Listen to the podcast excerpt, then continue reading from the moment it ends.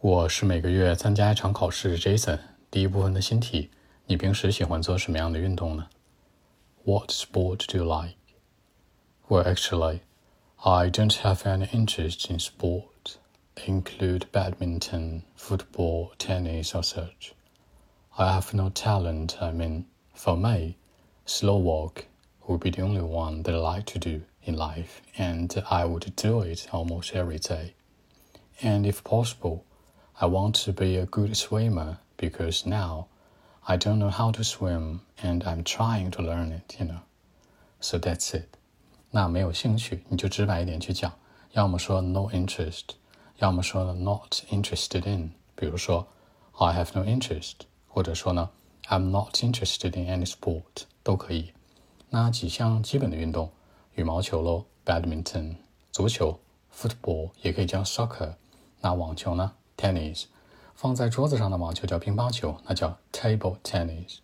没有天赋，直接说什么 no talent，或者呢 not talented，就跟那个兴趣是一样的。比如说我没有天赋，I have no talent，我没有兴趣，I have no interest。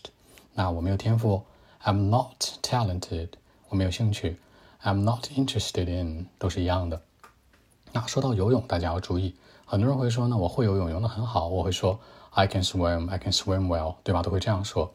但地道一点会什么？拟人化的方式去说。比如说，I am a good swimmer，就是我是一个很好的游泳者。言外之意就是说我会游泳，而很少会说 I can or cannot。OK，我们再来一遍。Well, actually, I don't have any interest in sport, include badminton, football, tennis, or such, you know, soccer.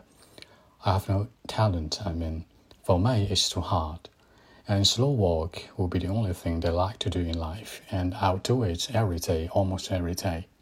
And if possible, I want to be a good swimmer because now I don't know how to swim well, and I'm trying to learn it, you know. So that's it. 好，更多文本问题，微信 b 一七六九三九一零七。